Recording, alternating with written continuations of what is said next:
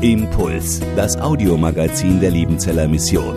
Predigten, Veranstaltungen und Specials weltweit am Leben dran. Impuls zum Nach- und Weiterdenken.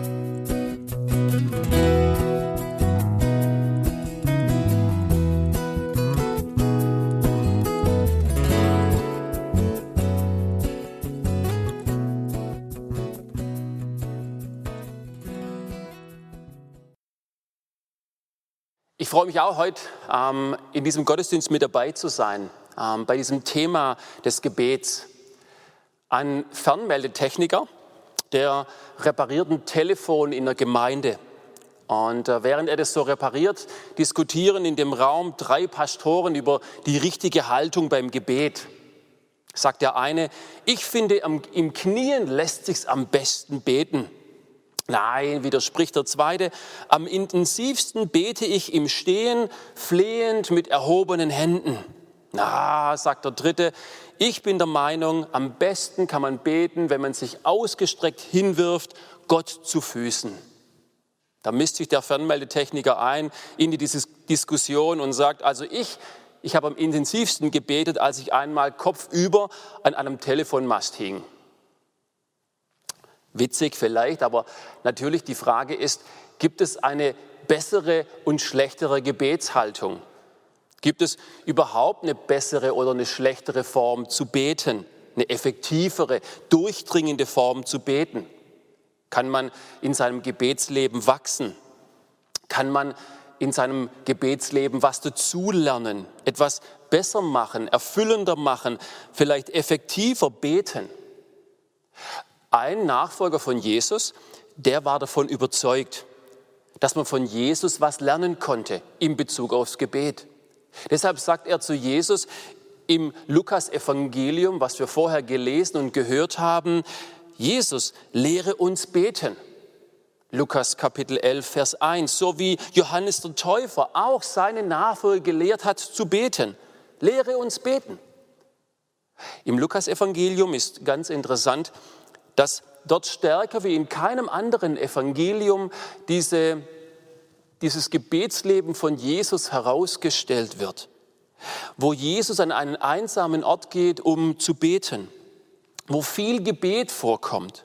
Und in keinem anderen Evangelium so stark der Zusammenhang aufgezeigt wird zwischen dem Wirken und Worten von Jesus, dem Leben und Lehre von Jesus, vollmächtig zusammen mit dem Gebet.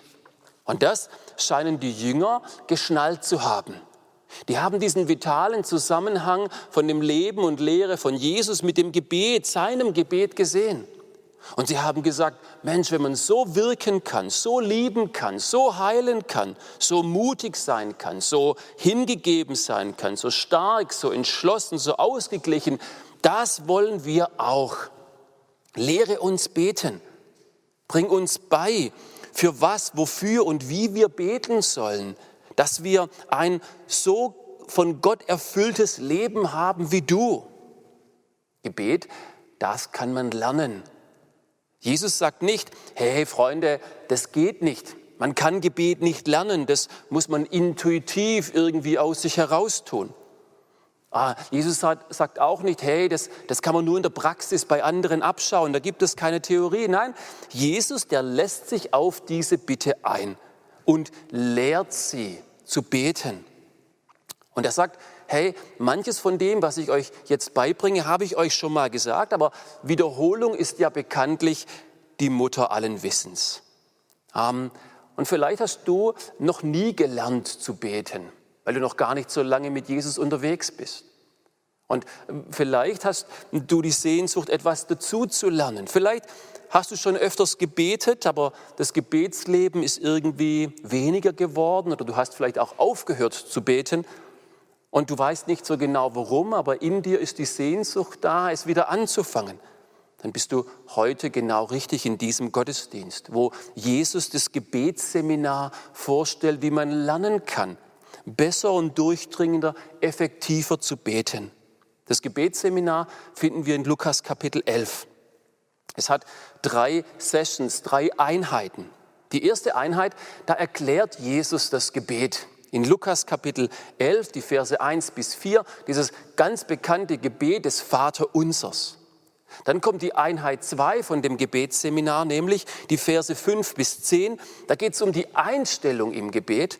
Und dann die dritte Session, die dritte Einheit, Verse 11 bis 13, die Erwartung fürs Gebet.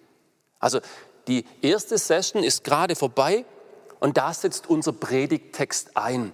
Lukas Kapitel 11 im Vers 5. Eine Vertiefungseinheit zu diesem ersten Teil der Erklärung, wo es um Einstellung und Erwartung geht, wo Jesus, um diesen ersten Teil zu vertiefen, zwei Gleichnisse erzählt die immer nach dem Prinzip ablaufen, eine kleinere Wahrheit wird zu einem größeren erhoben und am Ende kommt eine Pointe oder eine Zusage.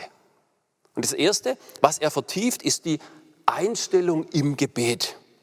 Jesus, der hat im Lukas-Evangelium gerade erklärt den Jüngern im Vater unser, dass wir vor Gott kommen können mit den großen geistlichen Anliegen unseres Lebens dein Reich komme, dein Wille geschehe. Die großen Rahmenbedingungen für unser Leben als Nachfolger.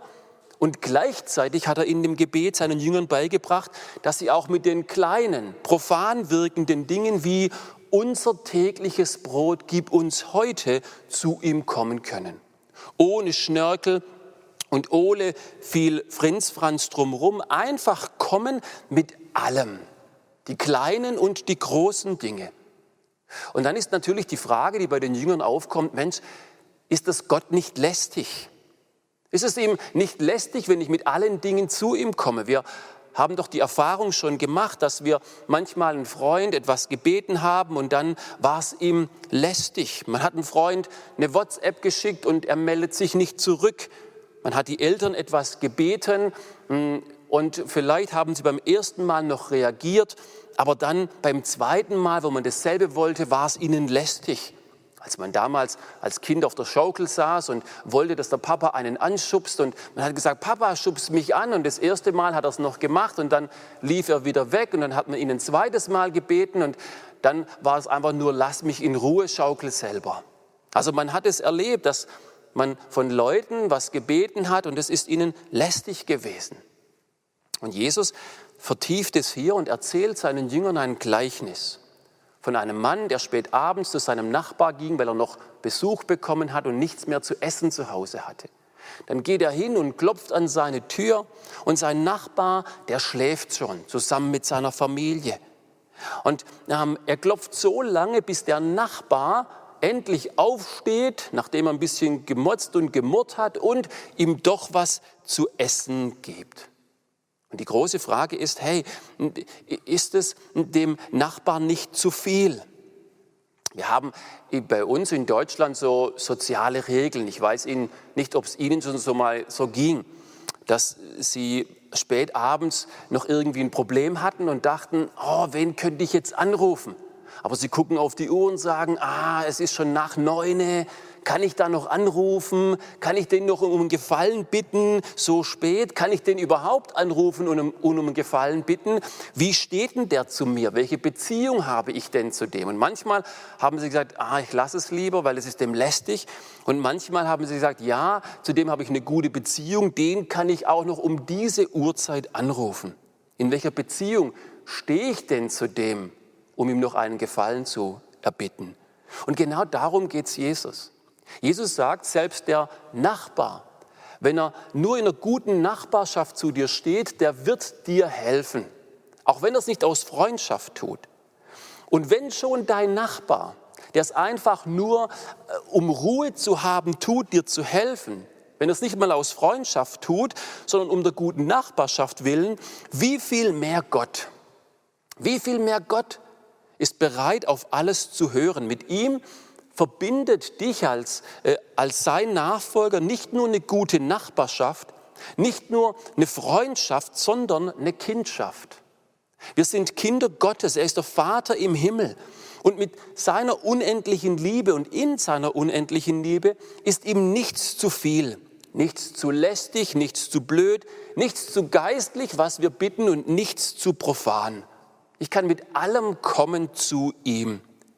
Ich kann um Erweckung beten, dass meine Gemeinde aufblüht und für die Erdbeeren beten, dass sie im Garten aufblühen. Ich kann für verlorene Menschen beten und für verlorene Schlüssel, dass sie gefunden werden. Ich kann für Krankenheilung beten und gleichzeitig, dass meine Klimaanlage im Auto wieder funktioniert. Ich kann beten für Liebeskummer und für meine Leistungen in der Schule. Ich kann bitten dafür, dass die Krise in meiner Ehe überwunden wird und dass ich Klopapier beim Edeka finde. Ich kann jubeln und jammern bei Gott. Ich kann seufzen und singen bei Gott. Ich kann ihm die Schmetterlinge im Bauch mitteilen und die Schmerzen in der Brust, meine Zweifel, mein Zeitdruck, den ich habe bei der Arbeit. Alles kann ich ihm sagen. Ihm ist nichts lästig, nichts zu viel. Jesus sagt, Bet mit dieser Einstellung ehrlich, wie es in deinem Leben aussieht, was ansteht, was dich bedrückt, was dich beschwert, was dich freut, was dich belastet. Ich kann alles von ihm bitten und alles mit ihm teilen. Schwächen sind ihm nicht lästig. Nein, er sagt, kommt her zu mir alle, die ihr mühselig und beladen seid, ich will euch erquicken. Sünden sind ihm nicht lästig. Nein, er sagt, der Gesetzlose verlasse seinen Weg und der Mann des Frevels seine Gedanken und er kehre um zu Jahwe, so wird er sich erbarmen und zu unserem Gott, denn er ist reich an Vergebung. Das ist ihm nicht lästig. Schwächen und Sünden, Sorgen sind ihm nicht lästig. Nein, er sagt, so demütigt euch nun unter die mächtige Hand Gottes, auf dass er euch erhöhe zur rechten Zeit. Wie? Indem ihr alle eure Sorgen auf ihn werft, denn er sorgt für euch. Immer zu Gott kommen mit allem, mit unseren Schwächen, Sünden und Sorgen. Das ist ein klares Zeichen, dass ich ganz abhängig von Gott lebe. Rolf Schäffbuch hat es mal gesagt. Jedes ernsthafte Gebet kann eine Bekehrung im Kleinen sein. Eine Bekehrung im Kleinen, weil ich einsehe, es gibt nur einen Gott, einen Versorger, einen Heiler, einen Freudeschenker, einen Liebesspender, eine Quelle des Lebens, einen Ratgeber, einen Kämpfer, einen Tröster, einen Retter, einen guten Hirten. Und das bin nicht ich selber, sondern der lebendige Gott. Und wenn ich das einsehe, dann bekehre ich mich im Kleinen im Gebet. Das macht mich demütig gegen alle mir angeborene Arroganz und vielleicht antrainierte Selbstgenügsamkeit.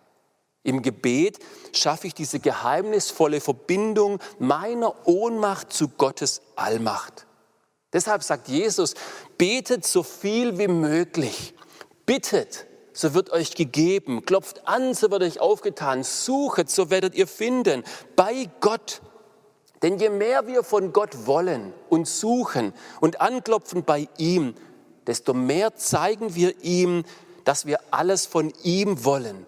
Und desto mehr ehren wir ihn als Gott, als wichtigsten Versorger und Bezug unseres Lebens, dass er Gott ist. Wie ehrt man denn eine frische Bergquelle irgendwo in Österreich in den Bergen. Wie ehrt man denn so eine frische Bergquelle am meisten?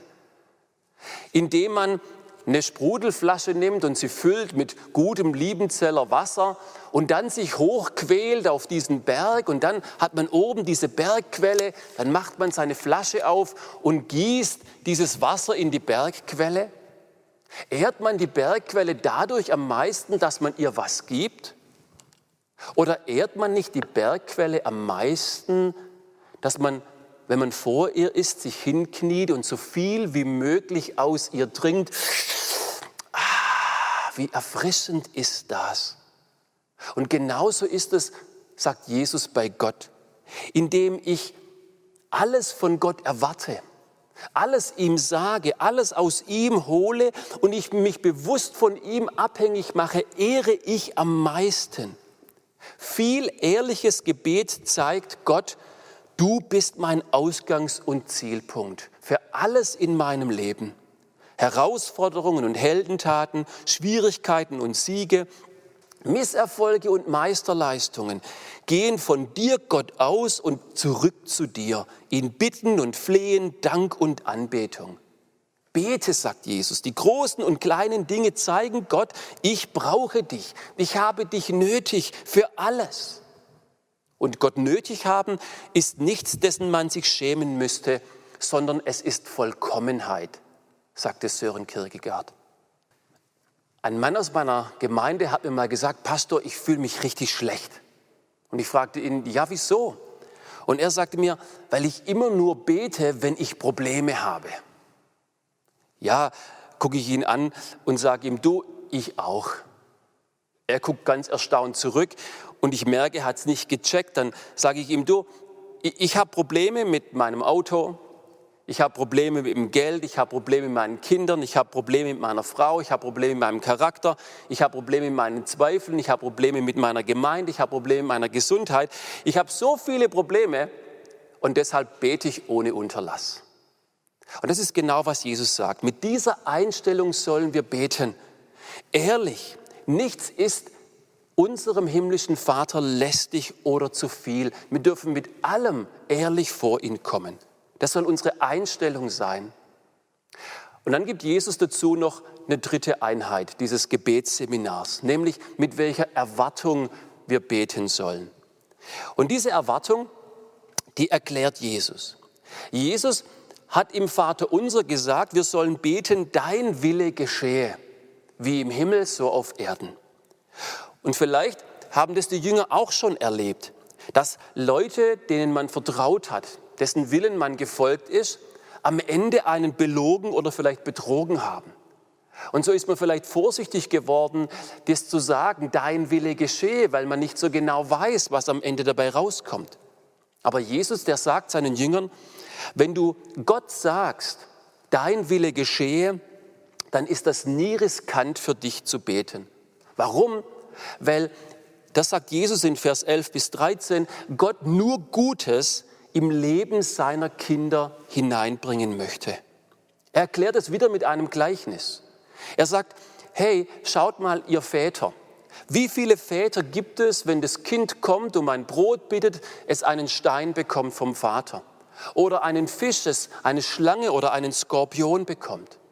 Das Kind bekommt Gutes, nicht Schlechtes, Gemeines oder Schadhaftes.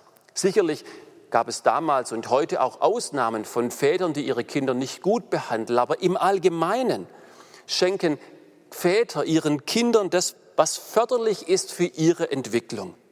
Und Jesus sagt, auch hier wieder vom Kleinen zum Großen, wenn ihr schon Eltern, Väter, die ihr böse seid, und er meint damit, dass in euch noch so viel Egoismus und Eigennutz steckt, wenn ihr schon euren Kindern Gutes tut, Gutes gebt, Gutes macht für eure Kinder, weil ihr sie liebt, wie viel mehr der himmlische Vater, der ganz perfekt ist, der wird euch nur Gutes schenken.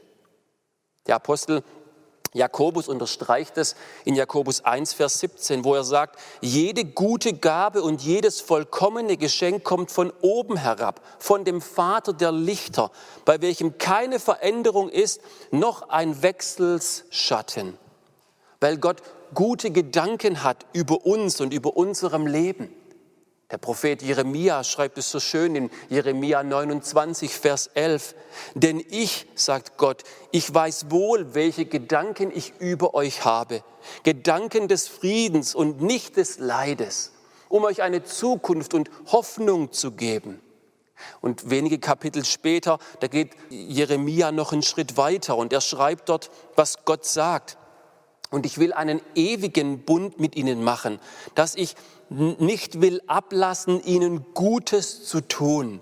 Ich will ihnen meine Furcht ins Herz geben, dass sie nicht von mir weichen. Und ich will meine Lust haben, dass ich ihnen Gutes tue. Gott sagt, ich mache einen Bund, ich verbürge mich, ich lege mich fest. Ich kann es nicht lassen, meinen Kindern Gutes zu tun. Daran habe ich meine größte Freude. Also wenn du betest, dein Wille geschehe, dann sollst du wissen, dass Gott nur Gutes in dein Leben hineinbringt. Er ist der gute, großzügige und schenkende Vater. Er ist der gute Hirte, der dich äh, gut führt auf der rechten Straße, wo dir Gutes folgen wird, dein Leben lang, wo alles zum Guten mitwirken muss. Wie sieht es bei Lukas hier aus? Vielleicht ist es dir beim Lesen oder beim Hören klar geworden in Lukas 11, Vers 13.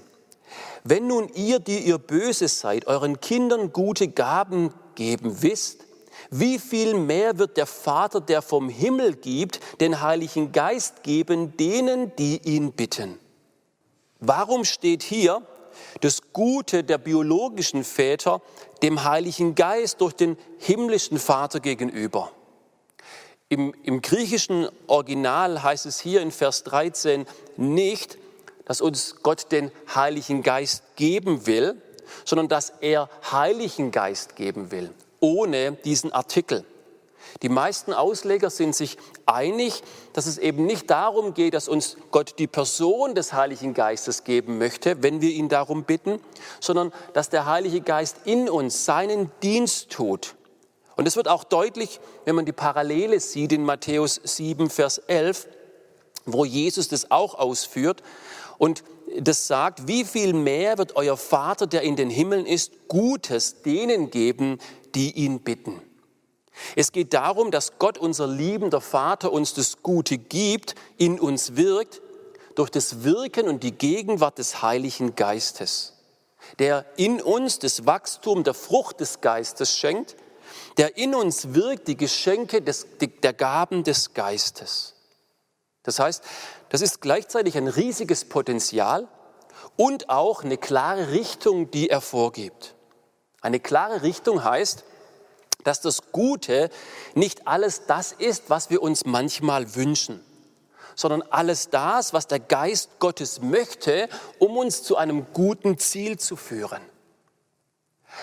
Verstehst du, wenn du Kinder hast, dann weißt du das.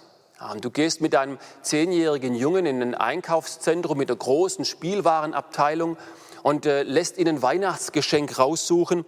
Dann lauft ihr durch die Gänge und dann sieht er eine Rennbahn und will die Rennbahn haben und ihr lauft ein bisschen weiter, da sieht er eine Playstation 4 und er will die haben und dann sieht er noch einen großen Traktor und will den haben und so viele Wünsche, was er alles haben möchte. Wenn der Vater ihm alles schenken würde, was er will, dann hätte er am Ende keine Zeit mehr für die Matheaufgaben, für Musiklernen oder Matschlachten mit seinen Freunden. Er hätte vielleicht auch keine Lust mehr auf Wanderungen, Wasserschlachten oder Werkzeuge benutzen mit seinem Vater in der Werkstatt zusammen. Der Junge denkt vielleicht, dass er weiß, was gut für ihn ist. Das ist okay. Aber der Vater weiß es besser. Er hat eine klare Richtung für seinen Sohn. Und so kann es sein, wie bei Paulus der um Heilung bittet, etwas Gutes. Aber Gott schenkt es ihm nicht. Nicht, weil Gott gemein und böse wäre, nein, er lässt ihm diesen Pfahl im Fleisch, weil er durch den etwas Besseres bewirken möchte, durch seinen Geist und schenkt ihm durch den Geist Gottes Demut und eine tiefe Abhängigkeit von Gott. Verstehst du? Gott sagt immer Ja zu uns. Auch wenn er uns nicht immer das gibt, was wir wollen und sein Nein sich anfühlt, als wäre er gegen uns. Aber er sagt nur Nein, weil dahinter ein größeres Ja steht, mit einem genialeren Plan für uns und sein Reich. Er sagt nur Nein zu manchen unserer guten Wünsche, weil er einen größeren und besseren Wunsch für uns hat. Wir dürfen das Gute das er uns gibt, nicht verwechseln mit einem chilligen, problemlosen Leben, mit toller Karriere, Haus, mit Garten, genialer Familie und Leben bis 95 und dann friedlich einschlafen und in den Himmel gehen. Dann werden wir beim Beten schnell enttäuscht. Das Gute Gottes hat eine klare Richtung. Er schenkt uns nicht immer das, was wir wollen, aber das, was wir brauchen, damit wir an ein gutes Ziel kommen. Und darin steckt gleichzeitig zur Richtung ein riesiges Potenzial der Gegenwart Gottes, der Vergebung, der Erneuerung, der Hoffnung, der Freude, des Trostes durch den Heiligen Geist, der Barmherzigkeit, der Kraft, der Heilung, Mut, Disziplin, Liebe, Sensibilität, alles, was der Geist Gottes schenken möchte. Also, wenn wir beten, unser tägliches Brot gib uns heute, dann kann es sein, dass Gott uns Gutes schenkt, wie dem Propheten am Bach Krit, dass Raben uns wundersam versorgen. Aber in den meisten Fällen wird Gott uns durch den Heiligen Geist Weisheit und Kraft geben, sodass wir, wie Paulus sagt im Epheserbrief, arbeiten können mit unseren eigenen Händen, um Geld zu verdienen, unsere Familie zu ernähren und großzügig anderen zu helfen, die in Not sind. Es kann sein, du betest, dass deine Ehe besser wird. Und es kann sein, dass dein Partner auf wundersame Weise genauso einsichtig, umsichtig und weise wird wie du selbst. Aber es kann natürlich auch sein, und das ist viel wahrscheinlicher, Gottes Geist schenkt dir neue Sensibilität und neuen Mut, die Problemzonen in deiner Beziehung zu erkennen, anzusprechen und geduldig Schritt für Schritt umzusetzen, lösungsorientiert. Es kann sein, du betest für deine Zornausbrüche, die du immer wieder hast und Beziehungen werden dadurch belastet. Es kann sein, am nächsten Tag, nachdem du gebetet hast, hast du nie wieder Zornausbrüche. Der Heilige Geist, der macht das. Aber im Normalfall wird es sein, dass der Heilige Geist dir vielleicht einen Freund schenkt, der dich so liebt, dass er dich auch konfrontieren darf, dir gute Fragen stellt nach dem Woher und Warum dieser Zorn kommt der dir einen tiefen Einblick schenkt in dein Herz, dir das Evangelium der Vergebung in Jesus Christus aufzeigt und du merkst, du kannst umkehren. Vielleicht diese Zornausbrüche auch bekennen als Schuld vor Gott und den Menschen und dann zu erfahren, Gott ist treu und gerecht, er vergibt dir alle deine Schuld und reinigt dich Schritt für Schritt von aller deiner Ungerechtigkeit wo du langsam Verbitterung und Zorn loslassen kannst und ein geduldiger, ausgeglichener und freundlicherer Mensch werden kannst. Der Heilige Geist, der schenkt einem erwartungsvollen Beter manchmal die reife Frucht durch ein Wunder, aber oft den Samen für stetiges Wachstum. Manchmal stillt Gott den Sturm und manchmal stillt Gott das Herz seines Kindes mitten im Sturm. Jesus, der will dich ermutigen, zu beten. Denn darin liegt das Geheimnis eines veränderten, von Gott erfüllten, von Gott gesegneten Leben, das andere segnen kann. Jesus, der sagt, bete ehrlich. Die großen und kleinen Dinge, ihm ist nichts lästig. Er sagt, bete, bete erwartungsvoll, in dem Wissen, er macht es gut.